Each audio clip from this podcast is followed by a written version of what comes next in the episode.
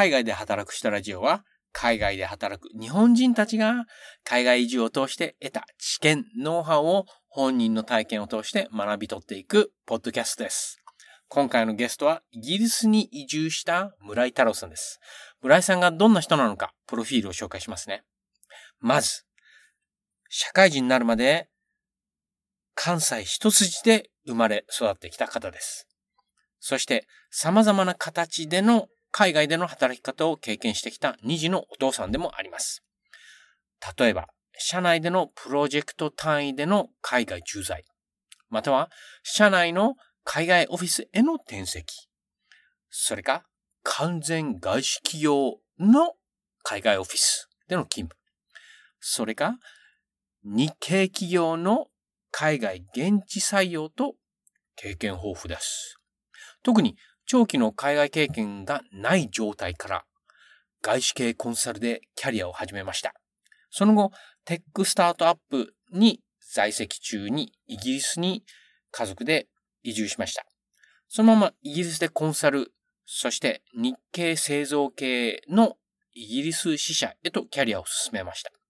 現在はイギリス4年目に突入し、王道的なキャリアパスから離れ、道なき道を行くエキサイティングな日々を過ごされています。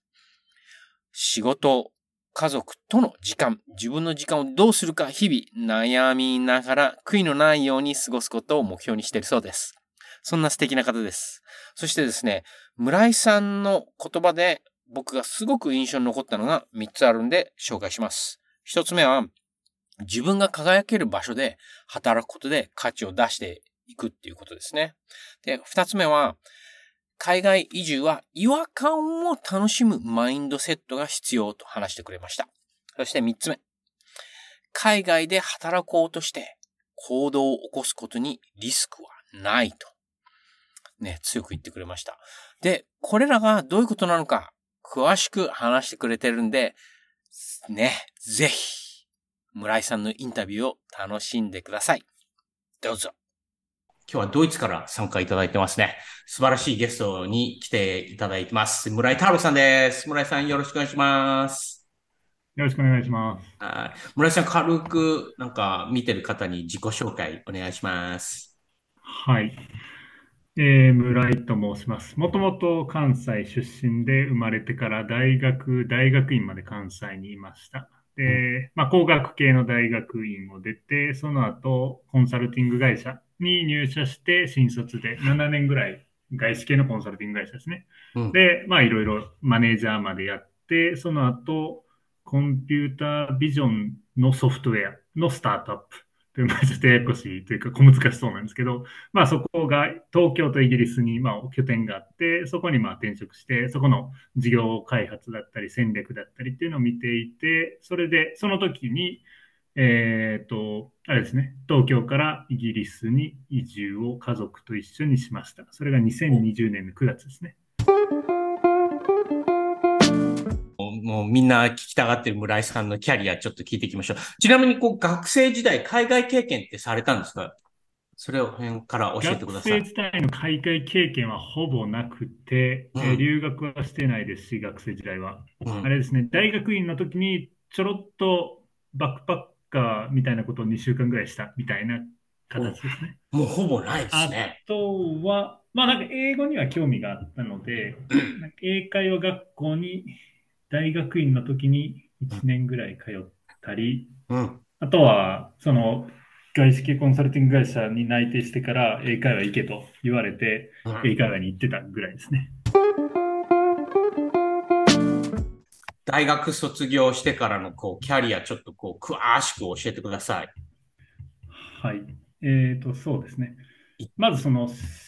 特に、まあ、海外という話を軸にすると。あ、いいっすよ。海外のことをもうどんどん話、これから、この後は聞,、聞いてきますから、まずこう、村井さんの まあ、幅広く。もう、もう、えー、人となりっていうか、もう、どんなビジネス、はい、社会人してきたの？みたいな、はい。ぜひ教えてください。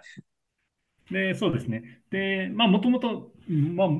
日系メーカーを良くしたいみたいな、こう、うんうん、アスピレーション、もっと良くしたいっていうアスピレーションが学生の時にあっって、で、まあ、もともと工学系の学生だったんで、エンジニアになるか、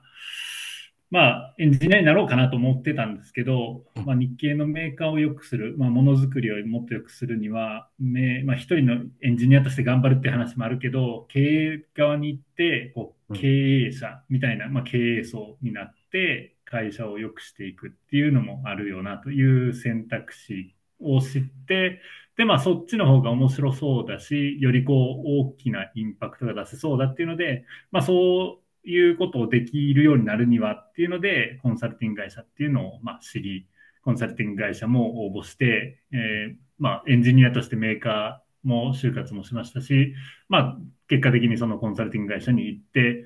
まあ、その経営みたいなものを学んで、まあ、早いうちからそういう、そういった知識をつけて、で、まあ、かつ、やっぱり日系のものづくりをやっていくっていう上では、グローバルで戦えるみたいな、まあ、ざっくりしたは言葉ですけど、っていうのは重要だなと思っていたので、そういうグローバルの経験も積めるっていうので、そういうコンサルティング会社に行けました。うんうん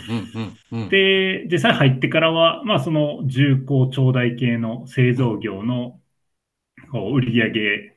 向上みたいな話だったりもしましたし、まあ、消費財の話もしたりして、で、かつ日本だけじゃなくて、タイで3ヶ月、スイスで3ヶ月、ドイツで3ヶ月、アメリカで3ヶ月ぐらい、まあ、こう、いろんな日本の外で日本人以外のチームメンバーと働くみたいなこともできて、まあ、非常にその、自分としては、まあ、新卒でそこに行って、いろんな業界を見て、いろんな、まあ、経営の知識を得て、まあ、どういう、まあ、経営者の人たちはどういう考え方しているのかだったり、まあ、いろんな国の人と働いてっていうのができたのは非常に有意義だし、学びは多かったですね。すごい。で、で、まあ、7年ぐらいして、こう、マネージャーと言われるポジションになって、いわゆるこう、プロジェクト、クライアントのためのプロジェクトの、まあ、現場でのリーダーっていう役割ですね。で、まあ、チームメンバーが3人とか4人とかいてっていうことをやってたんですけど、まあ、やっぱりこう、なんていうんですかね、まあ、自分で腕まくりして、いろいろと自分の事業をやっていくっていうことをやっていきたいなと。いうことを思って、まあ、コンサルティング会社から実生と、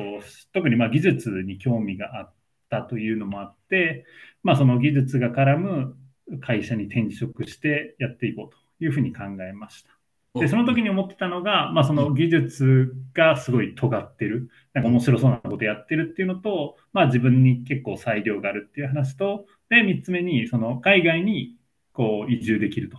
いうので、軸で探して、その次のコンピュータービジョンのソフトウェアのスタートアップに行きました。うんうんうん。ですね。で、どうぞ、何か。あえ、もう聞きたいこといっぱいありますよ。もういいいいですか？今もう聞いて。どうぞどうぞあの、おし、あの、お、ちなみに大手外資系コンサルティング会社ってこうおっしゃいましたけど、具体的な社名とかい言えます？あ、まあ、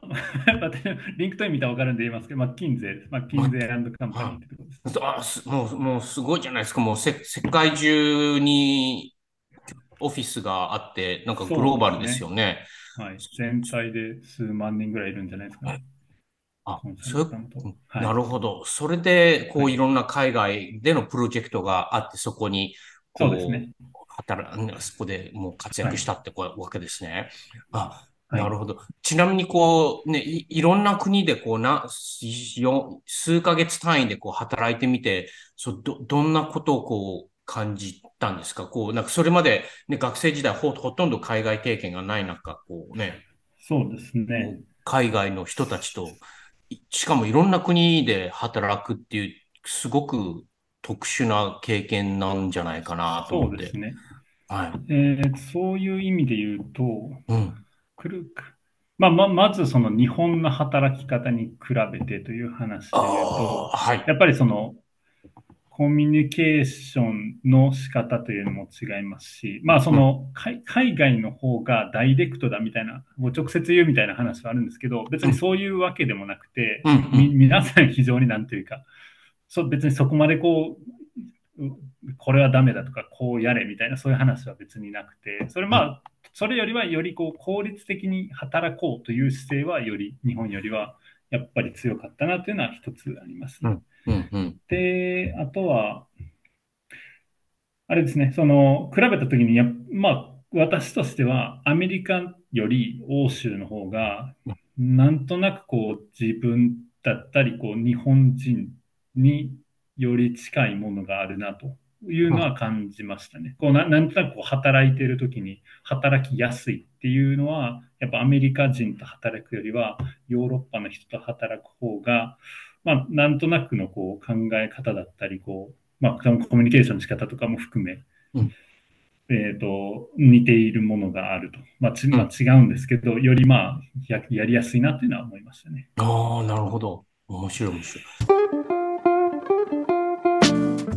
あと、こう、村井さんがこう持ってる日系メーカーをこう世界で驚くように活躍する会社にしたいっていう、こう、そういう思いというか、そういうね、はい村井さんの軸みたいなのって、いつぐらいからお持ちになったんですか？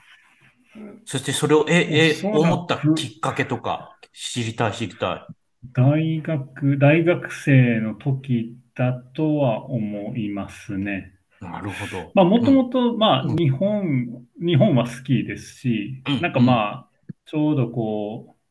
う、日本、まあ、にそれ、それこそその、いわゆる、こう、アップルだったり、うん Google だったりっていうのが多分出始めたぐらいなんですかね。まあ出てきて、まあ結構もう iPhone とかも出てきてって、まあそういう企業が出てきてますと。一方で日本の大手企業っていうのは結構苦しんでるみたいなところはあって、うんまあ、まあ、多分世間一般的にこう日系のものづくりが転換期を迎えてるみたいな話はあったと思うんですよね。まあまあそういうのを思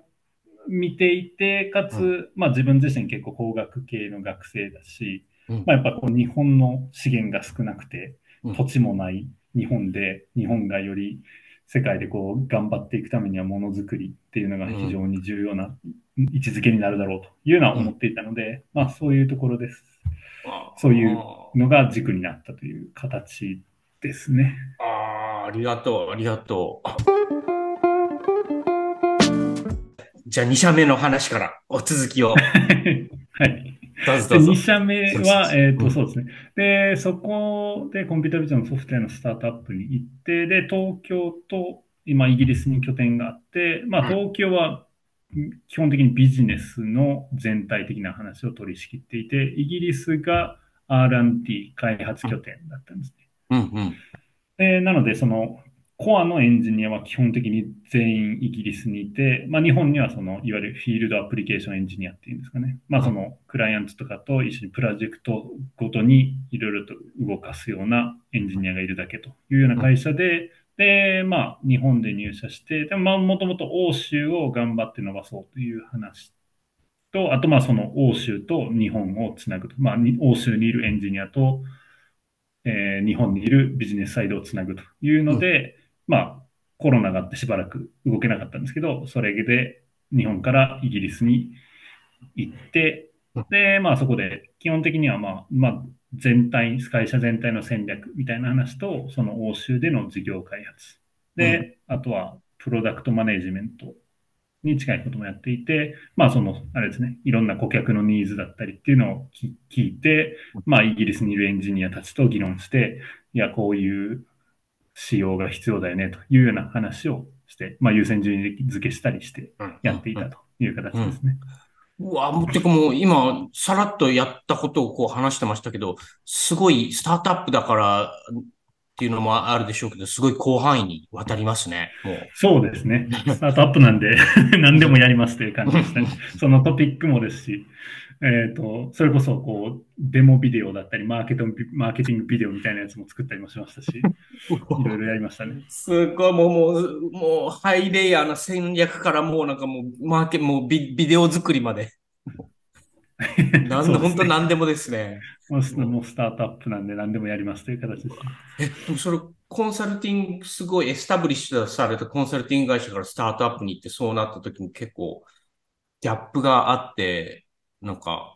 うん適用するのに、そうですね。ちょっと、う大変とかそういう意。味で言うとあ、まあそういう意味で言ううと、そのちょうど直属の上司に当たる人も、まうんあ前職が、まあコンサルティング会社の時に一緒に仕事をしていた人だったりしたので、はい。まあ、そんなに大きなこう、違和感だったり文化の違いっていうのはそんなに感じなかったですね。よかったですね。まあ、その外資系コンサルティング会社も、いわゆる、なるべくこう、フラットな環境というか、あんまりその縦社会みたいな話でもないですし、こう、誰が言ったっていうのは特に重要じゃなくて、何を言ったかが重要だみたいな、そういう文化なので、あ、なるほど。そういう意味では、なんかそこまで大きなこうギャップはなかったですね。うんうんうん。あ、なるほど。お、そして、2社目でね、イギリス永住、あ、というか移住をしたんですよね、その時に。そうですね。うわ、すっげえ。そしてさ、それで3社目に行くんですね。そうですね。3社目は。3社目に行きます。まあ、それをやっていたんですけど、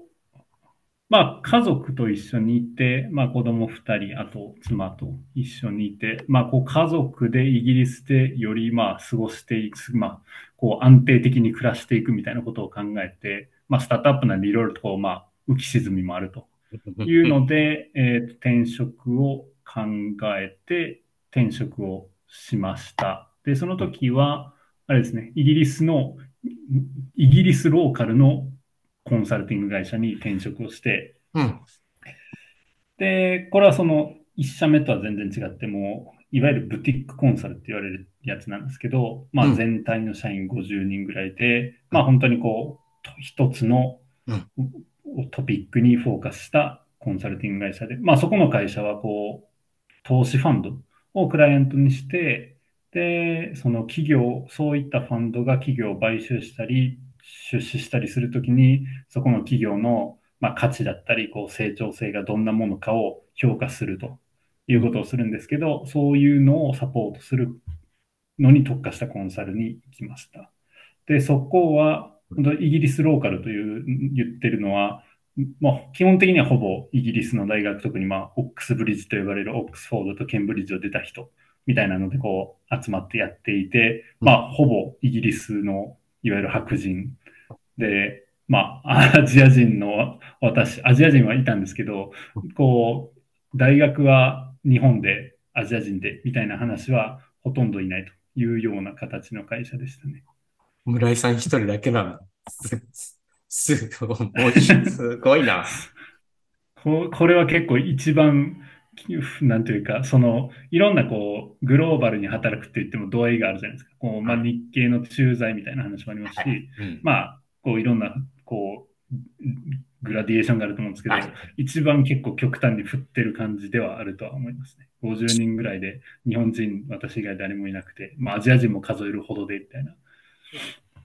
本当ですね。ダイバーシティはそんなな,、なく、白人。逆にそうですね。逆にグロ。逆にグローバルじゃないですね。そういう意味で言うと。す ごい。そその会社はもうビビザを面倒見てくれてた、くくれたわけですか？えっと、そうですね。基本的に転職するときに、まあ、引き続きイギリスにいたいと思ってたので、うん、えっと、まあ、その私と家族分のビザを出してくれるっていうので、条件を絞って転職活動をしていましたね。うん、なるほど、なるほど。それでその会社は、で、どう、どう、どう、どうな、どうされてたんですか？で、えっと、その会社、まあ面白くて、まあ今だから面白いって言われるんですけど、こえ2023年の2月に入社して、で、2023年の4月に、うん、あの、シリコンバレーバンクが破綻したり、クレディ・スイスが、えっ、と、破綻する UBS かっていうのがあって、まあ、そのクラコンサルティング会社は、ファンド、投資ファンドが8割方のクライアントなんで、まあそういう金融、ちょっとした金融不安みたいな話と、あともう極端に採用を一気に増やしたっていうのもあって、まあプロジェクトはなくなって、まあ基本的にこう人が余るということになったので、で、まあ、まだ私使用期間だったので、それでまあ、レイオフの対象になり、レイオフになったと。ああ、大変、ええー、就職したばっかなのに。そう、そうですね。就職したばっかなのになという感じでしたけど、まあ、まあ、なかなかそれは仕方ないなというのはありますね。わ今だから、もうああっさりを言いましたけど、こう、レイオフされた時結構ショショックだったんじゃないですか？その時はそうですね、大きたかと思いましたね。だからそのいろんな、例えば大手テック、系で、Google だったり Amazon だったりで、こう、レイオフしてますみたいな話はいろんなニュースになったりはしてたんで、まあ、すごいレイオフしてるなと思ってたんですけど、まさかこう、自分がその、一つの波に飲まれるとはな、というのは思いましたね。まあ、ただ、ただ、今、それこそ今振り返ればですけど、まあ、ちゃんなんか私は家族4人分のビザを会社はサポートして、で、まあ結構いろんなコストをかけて私を採用しているけれど、まあそのコストはサンクコストだと思って、まあなんていうか終わったことだと。なんかこんだけかコストかけて採用したし、まあ引き止め、なんかずるずるもこう、キープするかじゃなくて、もう一旦そこでバッサリこう切るっていう決断をパッとする経営判断は、ああまあ、ドライだけど、まあ、なんかす、すごい、ある意味すごいなとは思います。なるほど、なるほど。ほうそそして、そ、それ、ね、く、レイオフされて、それで、ど、どうされたんですか？で、レイオフされて、えー、ひたすらいろんな人に声をかけて まあ、まずは、引きつ、まあ、と妻とも話して、引き続きイギリスにはいたよねという話になって、まあ、イギリスで引き続きビザは必要だったんで、ビザを出してくれそうなところっていうので、まあ、いろいろと、えー、つてをたどったり、それこそその求人サイトを見たりして、イギリスでビザ出してくれるっていうので探し、探して、で、まあ、今の結局次の今いる会社に移ったという形ですね。なるほど、なるほど。おお、なんか、ね、で、今は、あの、なんかいい、いい感じで働いてらっしゃるみたいで。そうですね。はい、なんかまあ、その結局、まあ、最終的にはこう、ドタバタした結果、いいところに落ち着いたなと思ってるんですけど、まあ、その、まあ、もともとその日系ものものづくりという話もあったんですけど、うんうん、今はその日系メーカーで、欧州の、まあ、子会社ですね。欧州の子会社に現地採用という形で採用してもらって、で、そこで、その、まあ、製品の欧州での事業推進だったり、まあ、戦略的な話を、になっているという形ですね。おお素晴らしい。い今の日系メーカーのね、欧州子会社、これまたお名前とかみんなにお知らせしてもはい。えっと、そうせっかくだブ。ブラザー工業というプリンターを作ってる会社なんですけど、うんうんうん、私がいるのはガーメントプリンターという、はい、T シャツだったり、そういう、まあ、いわゆるフード、パーカーですね、パーカーだったり、そういった衣類に印刷したり、あとはまあ、最近はその新製品としては、こう、ポスターとかですね、壁面広告とか、そういうものの印刷をするという、まあ、普通の、なんていうんですかね、想像する、こう、オフィス用のプリンターではない、産業用のプリンターのところにいて、そこの、まあ、事業推進をやっているという形ですね。おお素晴らしい。もう、もう村井さんと、あ、会って、あの、は初めて知ったんですけど、ブブラザー工業は、僕普通にもう、あ、もう日本の、もうね、日本の会社だね。面白い会社です。ねすごいグローバルな会社なんですよね。はい、そうですね。きえっと、創業から100年以上経っているし、まあ、いわゆるこの JTC っていうんですか、ジャパニーズトラディショナルカンパニーの類ではあるんですけど、まあ、売上の半分以上は海外ですし、でまあ、従業員も海外ですし、で、そうですね。非常にグローバルでやってはいますね。あちなみにそういう意味で宣伝するとあれですね。宣伝して、宣伝して。ユニクロ ユニクロの UTME っていう、こうなんか自分のデザインとかを作れる、店頭で作れるっていうのがあるんですけど、あの UTME に使われてる、その店頭で印刷、T シャツに印刷する機械っていうのは、ブラザーの、そのガーメントプリンターが使われていたりします。ロロンドンとかにもあって、ロンドンのど真ん中にあるユニクロでは、そのブラザーのガーメントプリンターが使われてたりしますね。へえ、すご。はい。なので。と、実はうちの会社キャンバも、あの、なんか、御社のプリンター使ってるみたいですね。おお。はい、あの、T シャツとかが、あの、はい、そういうの、はい。ええ、あ、もう、こちらこそありがとうございます。本当に。ぜひ、ぜひ今後もどんどん使っていただければと思ってます。はい、ありがとうございます。はい。英語をどのように身につけたの？さっきちょっとちょっとちらちらとね、はい、英会話通ったって聞きましたけど、ちょっともっと、はい、もうちょっと詳しく教えてくださいよ。えっと、まずはそうですね、英会話に行ったっていうのもありますし、まあもともと洋画は好きだったんですよね。だから、すごい多分、まあ、めちゃくちゃ映画オタクとかではないですけど、その洋画を字幕で見てみたいなので、まあ、なんとなくこう、この英語に耳を鳴らすみたいなのはできてたような気はします。まあ、ただやっぱり、えっ、ー、と、必要に駆られないと上達しないなっていうのはすごい思って、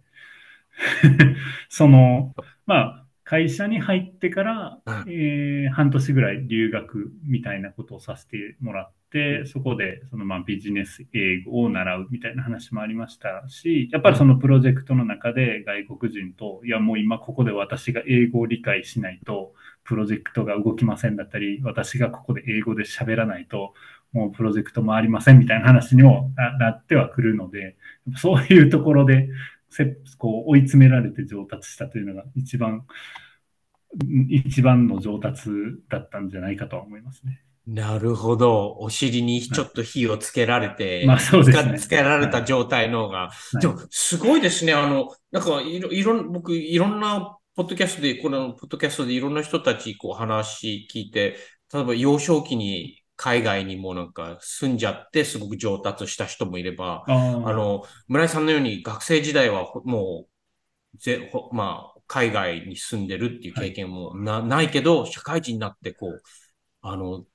飛び出し、英語を学んで海外で移住するっていう方もいますけど、もうどちらかといったら、こう、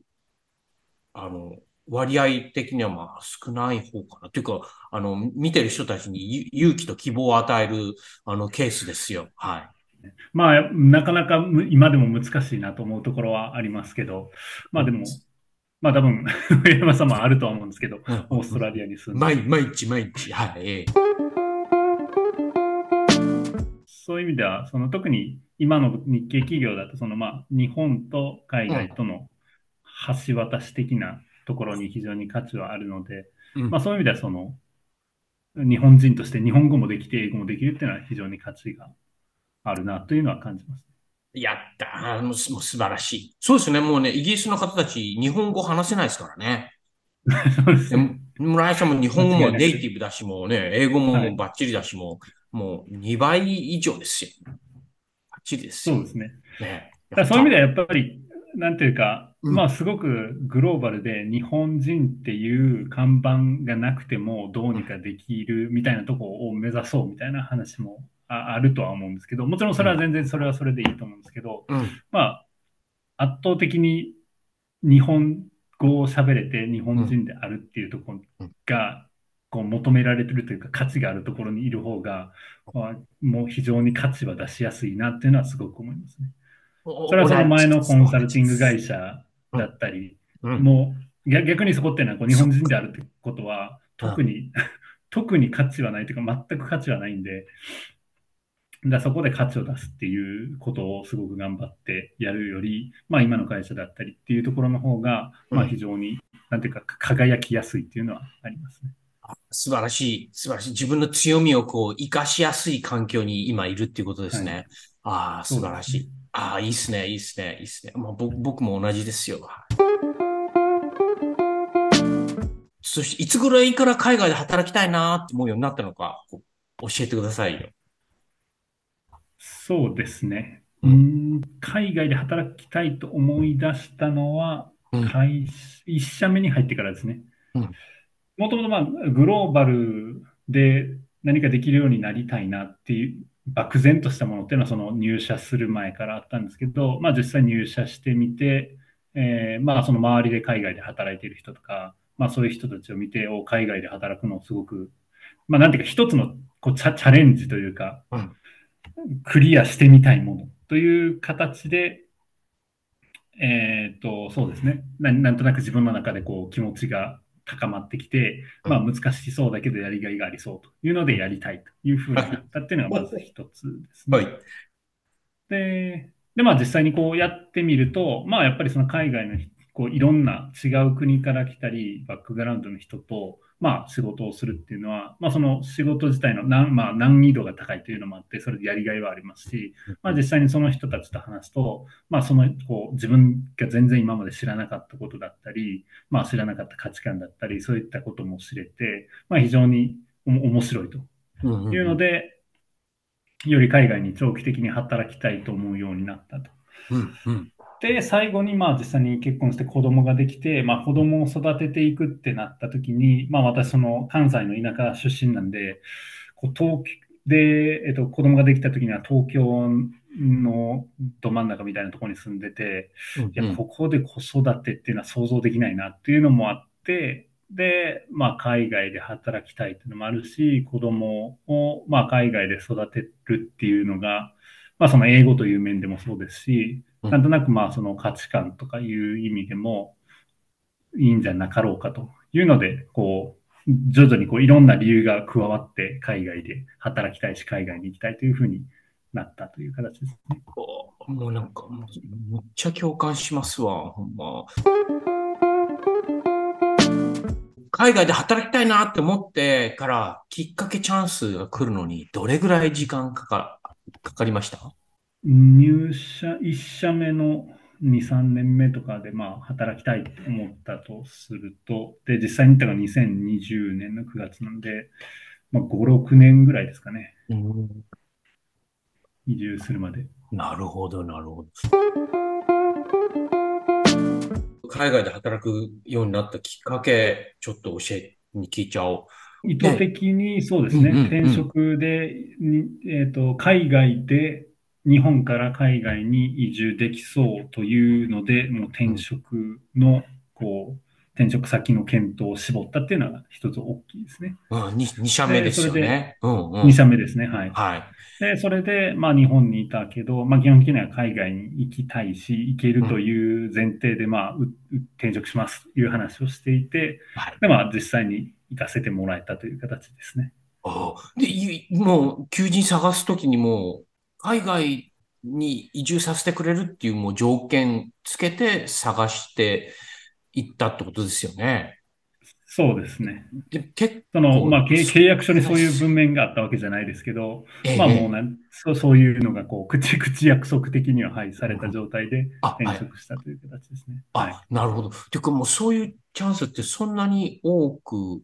ないんじゃないかなと思っていて。ないと思いますね。なので、うん、その、まあ、転職しようと思ってすぐにしたわけじゃなくて、まあ、転職、そろそろ転職考えようかなと思っていて、こう、まあ、いろいろと見ている中で、で、まあ、こう、タイミングと、まあ、そういったこう自分のやりたいことだったりと合致して転職したって形ですね。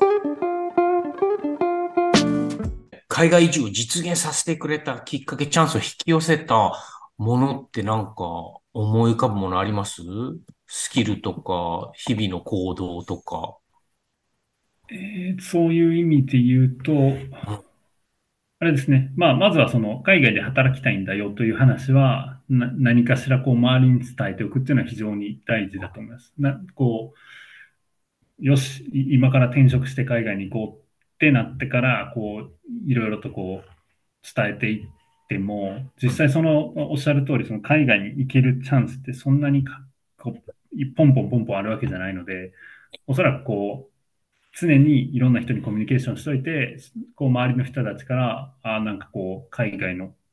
海外行けるかもしれない案件があるよと。まあ、で、あ村井そういえば海外行きたいって言ってたなっていうので、こう、つないでもらったり、こう、紹介してもらったり、みたいなことが起こると思うので、こう日々、こう、そういった海外に行きたいというのは言い続けるっていうのは非常に大事だと思います。で、まあ、あとは基本的にはその、チャンチャンスがあればトライし続けると。私もその1社目の時に、そのオフィスを転籍する、日本のオフィスからアメリカのオフィスに転籍するみたいな話もあったりはして、まあトライはするものの、まあなんか難しかったりみたいな話もあったりしたんで、まあとにかくチャンスがあればトライし続けるという根気と粘りみたいなそういうものも、なんていうか引き寄せる以上のマインドセットとしては非常に重要かなと思います。うんうん、失敗してもトライトライ続けるし続けるってことですね。はいうんうん、はい、素敵素敵。ビザも会社スポンサーでね、行ったんですよね。そうですね。はい。はい。うん。イギリスは、そうですね、まさしくスポンサーという制度なんで、その雇用主の会社が、まあ、イギリス法人があって、で、そのイギリス法人あるだけじゃダメで、事前にその会社がこうスポンサーできますというまあ、審査というか、まあ、資格みたいなのを持ってないといけないので、会法人として。はいで、その法人、そういう資格を持って、で、その、まあ、イギリスに連れてきたい人たちに、まあ、スポンサーしてビザを取るという形ですね。なるほど、なるほど。なので逆にそのイギリスに移住したいだったり、イギリスで仕事をしたいっていう人は、まあ、その会社からスポンサーしてもらっていく場合には、もうすでにその公表されているので、スポンサーできる会社一覧みたいなのは、そこの会社以外にうん応募しても、基本的にはかなり書く可能性は低いですね。な、なぜならその、その会社はまず、そのスポンサーできるようになるために、いろんな手続きをしたり、まあお金も多少かかるので、で、やって、その上でビザをスポンサーするって話になるので、で、じゃあそ、のリストにある会社じゃないと難しいですね。なるほど。あと、会社がスポンサーする場合にも、ね、やっぱ村井さんのビザをスポンサーするのに、こ、こ、コストもかかりますもんね。はいそれを払ってでも、もう村井さんが欲しいってこう、思ってもらわないと、スポンサーしてもらえないですもんね。そうですね、幸い。な、なので、それもあって、まあ、やっぱり私は、まあ、日本人で、だけどもうすでにイギリスにもいて、まあ、日本語もできて、英語もできると。いうので、基本的に日系企業の方が、まあ、自分の価値は出しやすいだろうっていうので、まあ、さそのさ直近の転職では、基本的には、まあ、その、イギリスでビザを出せるにリス会社リストみたいなのをバーッと見て、日系企業どこあるかなっていうので、こう見たりして、いろんなところに話を聞いたりはしましたね。そのリストを見るの、効率いいですね。ね、そうですね。ね。そそれに入ってなかったら別になんかいくら興味があってもあっちがいくら雇いたいというふりをしたとしてもなかなか難しい。海外に移住すると決まってからやったことについてちょっと教えてください。まあ、まず、い移住したの、こう、もう、ご家族ですよね。家族何人家族ですか？えっ、と、妻と子供2人の4人家族ですね。あ、移住当初の子供の年齢って何歳ぐらいで移住した時は、えー上の子が3歳、下の子が1歳とかですね。あ、なるほど。じゃあ、小学校通ってるとかじゃないから、こう、まあ、なんか、あんまりだ、だ、だ、ハードルは高くはなかったんですね。そうですね。そういう意味では、その、なんていうか、小学校とかではないし、うんまあ、その、周りの子がすごくもうすでに英語がペラペラというわけでもないので、あ、そういう意味では、そうこう、もうちょっと大きくなってから移るよりは、えやりやすかったと思いますね。あ、あ、あ、おでも、あと、お、奥さんは海外移住にか関してどう受け止められました？まあ、海外移住したいという話は、えっと、妻もしていたので、そこは揃ってはいましたね。おお、あ、よかったですね。はいじゃあもう、ね、夫婦揃って移住しようみたいな感じだったんですね。うんはい。費用とか手間ってどう、どうされました？えっと、一部、その、まあ、最初に移住するときの2社目ですね、の会社に負担してもらいつつ、うん。まあでもなんだかんだ結構持ち出しはあったような印象はありますね。もう細かくは、細かくはなんか気にもう気にしても仕方ないなって感じだったね。気にしてなかったですけど。そうですね。わかります、わかります。同じでした。移住した直後を思い返してみてどうだったかってなんか聞きたいですね。ちなみに移住直後なんか素直に感じたことってこう、なんかどんな、どんな感じでした？移住直後そうで。すね。素直に感じたこととしては、まあやっぱりその仕事と生活の基盤を整える、そこのバランスどう取るかっていうのはすごく一つありましたね。やっぱその、まあ私の方が英語はできるので、いろんなまあ事務手続きとかいろいろと、だってこう家探したりとか、まあそういったところとかのこう、いろんなセットアップをするっていうのも、まあ細かいのがいろいろとあると。まあ、その中ででも仕事も別にこう、あん完全におろそかにはできないので、そこのどう取るかっていう話と、まあやっぱりあと子供が環境になれるように、その特にセットアップの中でもその子供の保育園だったり、まあ子供がイギリスで、はまあハッピーそうに過ごせるためにどうするかっていうところがすごく気を使っていたところで、まあなんかそ、そこら辺を気を使っていて、いや、やった、海外来たぞ、みたいな、そんなにこう、うんうんすごいテンションが高い感じではなかったですね。ああ、わかる。一等さあ、なんていうかこう、生活を落ち着かせるぞっていうところが、すごく重点が置かれてましたね。おお、わかります。その二つ、僕もその二つで、こう、はい、もう、はい、もう、ない、ない、もう、はい、心配しますよね。生活が落ち着いたのって、大体、ざっくりどれぐらいかかりました？いやー、どうでしょうね。今はうんまあ、す正直、す 上の子、あ、まあ、下の子が今、イギリスではやっと小学校0年生みたいなやつがあるんですけど、レセプションと呼ばれてる。小学校0年生にこの9月からなって、うんまあ、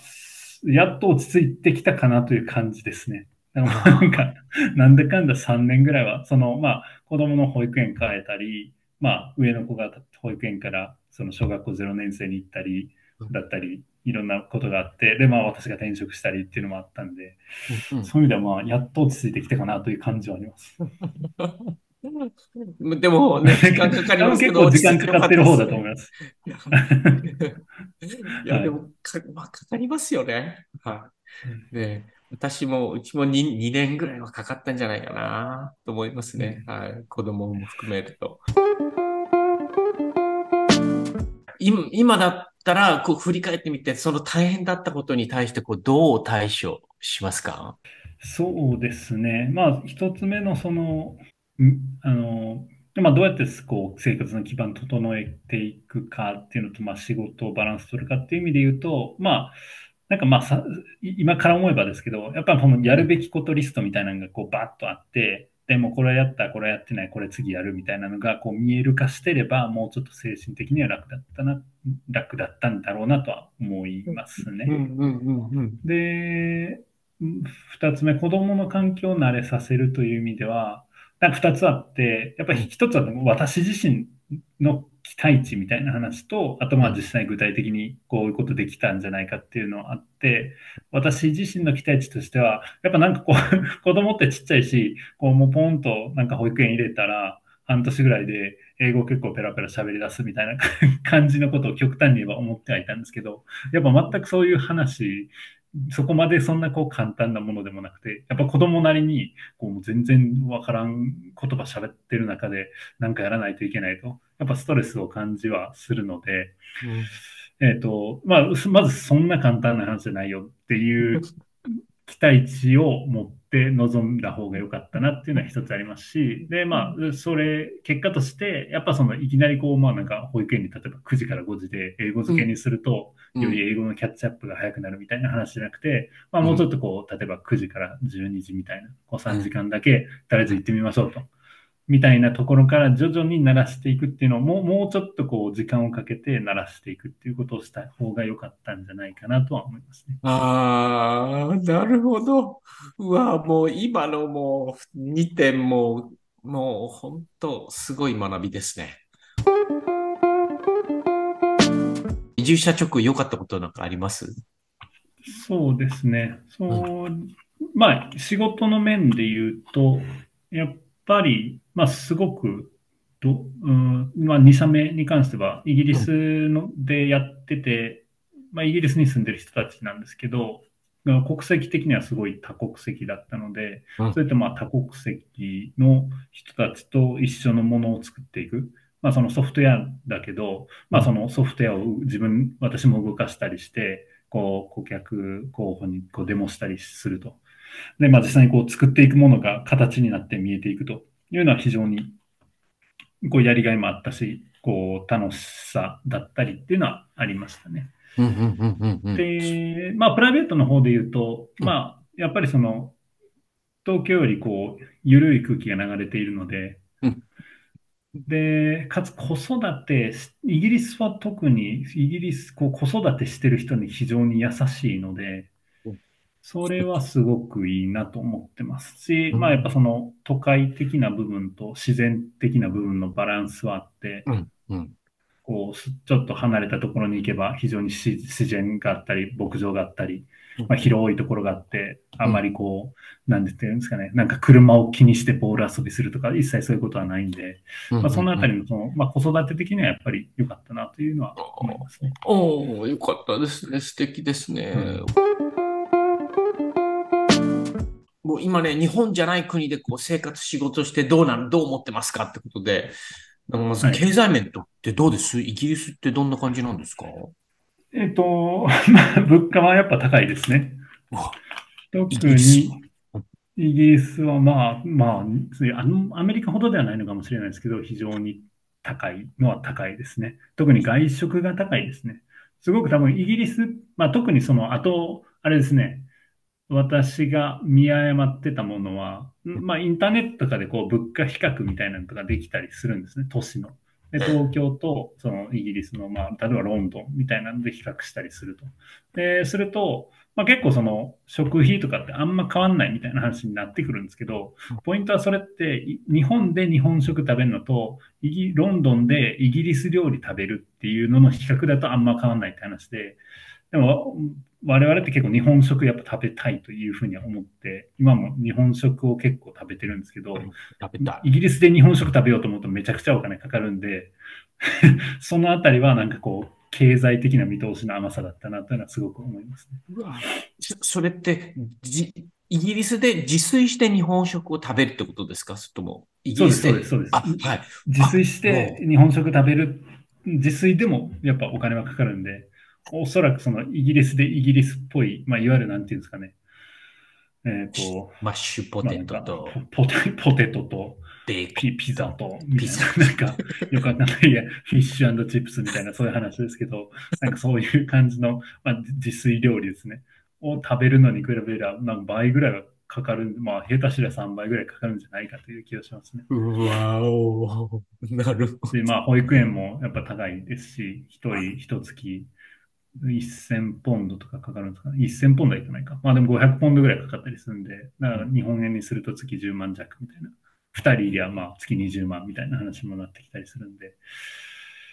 まあそのあたりはわ高い。なはいまあもう高い高いと言われてるし、まあ3年いるんで分かってるんですけど、いまあ、それでも未だになれないですね。ちょそこはちょせ精神的にはどうです？イギリスに住まれて3年。そうですね。そういう精神的には、まあやっぱ、まあ別に帰りたいとか辛いという気持ちはないですけど、こう、落ち込むみたいな、まあ仕事が大変だとかそういう話はあったりするんで、その時にこう自分としてどうこう気持ちを持ち直すかだったり、前向きにするかみたいなのが、えーっと、そう、そういうこう自分なりの方法だったりっていうのを持っとくっていうのは必要だとは思いますね。やっぱりその、まあ、まあ、日本人コミュニティがあってそこにこう徹底的に入り込むっていう話ではいいと思うんですけど、私がいるところは別にそんなにこう日本人コミュニティも大きくもないので、うんまあなんていうかこうゼロから友人関係を作るだったり、まあパパ友ママ友作るみたいな話だったりして、こんなそうそうすぐにこう助けを求めにくい状況であるので、そういった時に、まあこう精神的にどうキープするかっていうところはありますね。で、まあ私の場合は最近はもうひたすらジムに行って筋トレをするっていうのが、こう、なんていうか、精神を整えることに役立ってはいるんですけど、まあ、何かしらこう趣味を続けるとか、そういったことっていうのは非常に重要だなと思いますね。得た学びとか成長ってすごいあるんじゃないかなって思いますけど、なんか、はい。で、どう思われます？そうですね。まあ、ひ一つ目、仕事、まあ仕事とプライベートどっちもあるんですけど、仕事は、まあ、なんか考えてて二つあって、一つはその最初、最初の方に言った、あれですね。やっぱ自分が輝けるところに行って、そこで、まあ活躍するっていうのが、なんというか、結局は、こう、自分のやりがいにもなるし、まあ、うん価値も出せて、まあ、感謝もされて、やり、まあ、ひこう、中長期的により強みになるんじゃないかなと。強みになるし、まあ、キャリアにとっていい方向に行くんじゃないかなと、私は個人的には思いますと。いうのは学びですね。まあ、あえてそこで日本人の看板外してやっていくっていうガッツをややっていくっていうのは全然、それはそれで別に悪くはないと思うんですけど、うんうん、まあ非常に茨の道ではあるなというのは、あ改めて思ったことですね。で、で、二つ目が、やっぱりその、特に海外の人と働くときっていうのは、コミュニケーションはもうややりすぎることはないというのはすごく、どんな、どの、どの職場でも思ってはいますね。特にその2社目、イギリスに移住したときは、まあ私は日本人でビジネス側の人間で、うん、で、私以外は全員エンジニアで、まあその日本人じゃないみたいな環境なんで、いわゆるこうエンジニア VS ビジネスっていうこう違いもあるし、日本人と、まあなんていうか日本以外のいろんな国の人っていう違いもあるんで、結構やっぱりコミュニケーションしたと思っても、そんなにずれるみたいな話があったりはするんで、まあ、例えばそのソフトウェアの仕様とかですね、こう仕様、こういう機能を足したいんだみたいな話で、じゃあ足すよっつってエンジニアこう足してくれたりするんですけど、でも前提としてこの仕様を足すと、例えばですけど、なんていうか処理、要求するコンピューターの処理能力が2倍になるみたいな話であると、ビジネスサイドからすると、それってめちゃくちゃ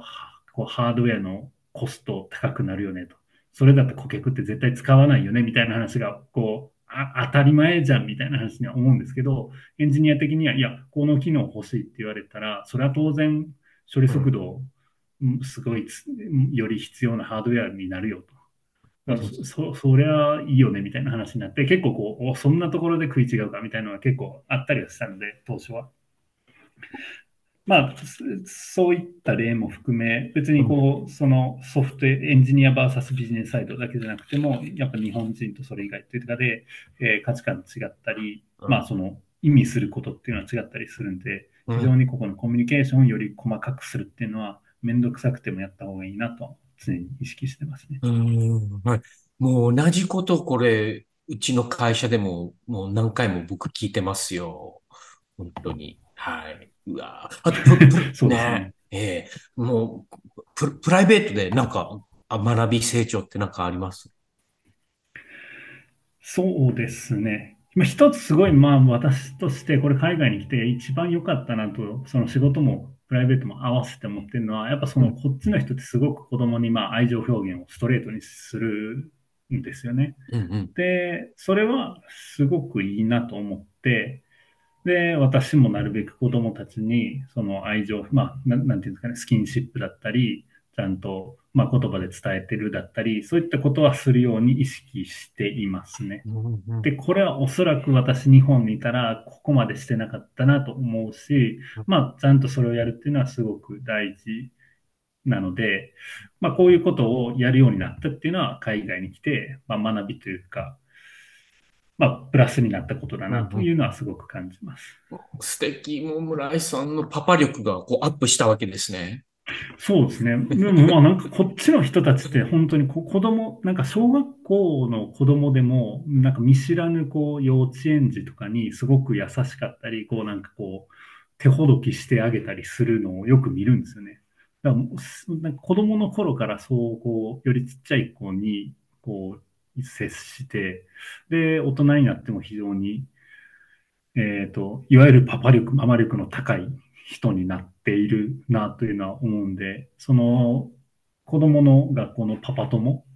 がこう、どう子供に接してるかとかを見ると非常に刺激にはなりますね。なんかまあ、すごくこう、子供にポジティブに反応してあげたり、いろんなところを褒めてあげたり、まあ、愛情表現したりというところはすごく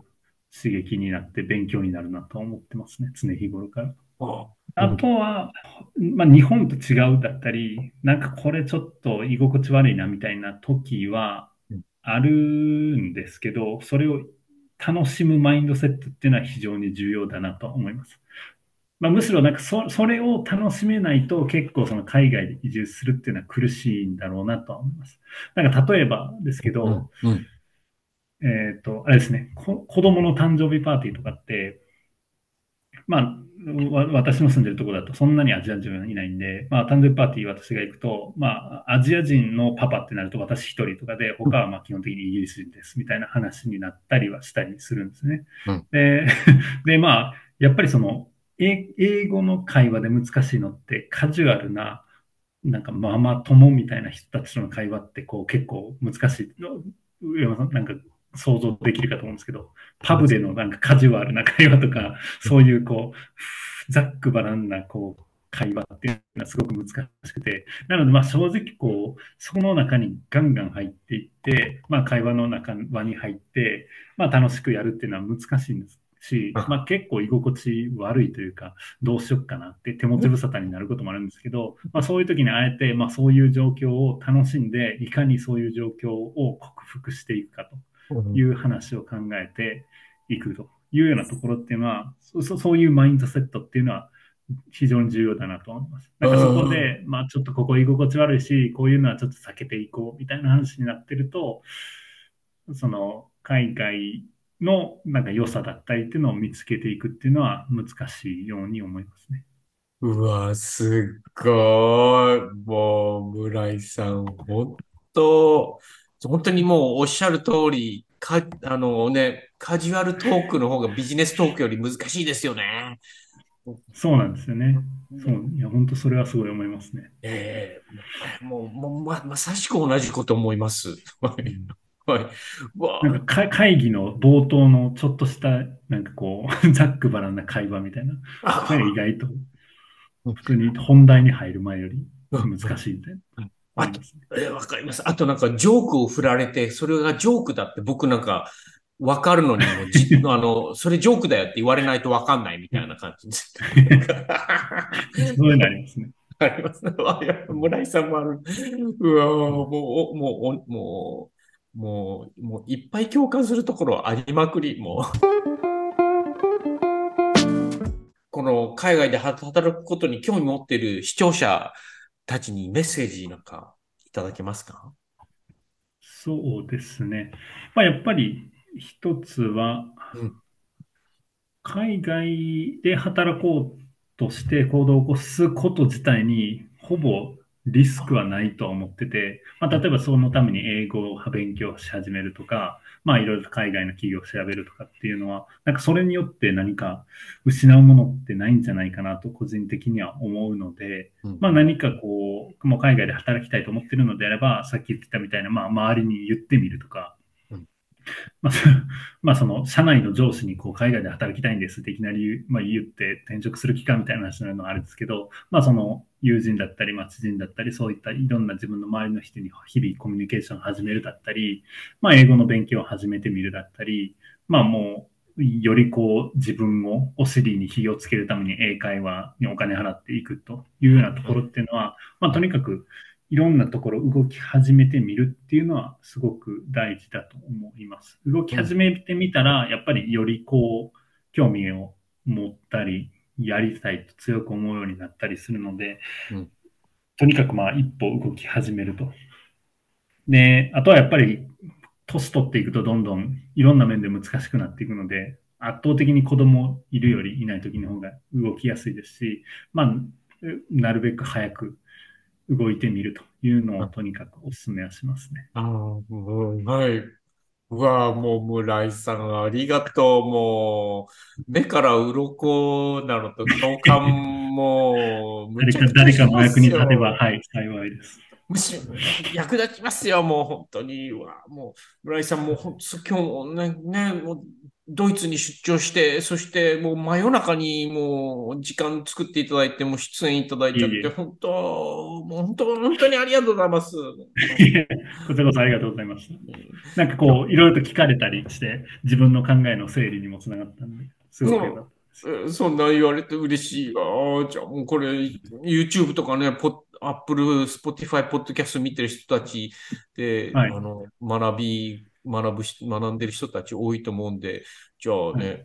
じゃあもうそんな方たちに最後バイバイしようかね。じゃあみんなそんな村井さんの話今日すっごい楽しかったんじゃない？僕はすごく楽しんじゃった。すっごい学びたくさんありました。じゃあ、あのね、ぜひね、あの YouTube とかさ、ポッポッドキャスト高評価とかコメントとかいっぱいしてよ。じゃあよろしくね。じゃあそんな感じで今回の海外で働く人ラジオは村井太郎さんでした。村井さんありがとう。ありがとうございました。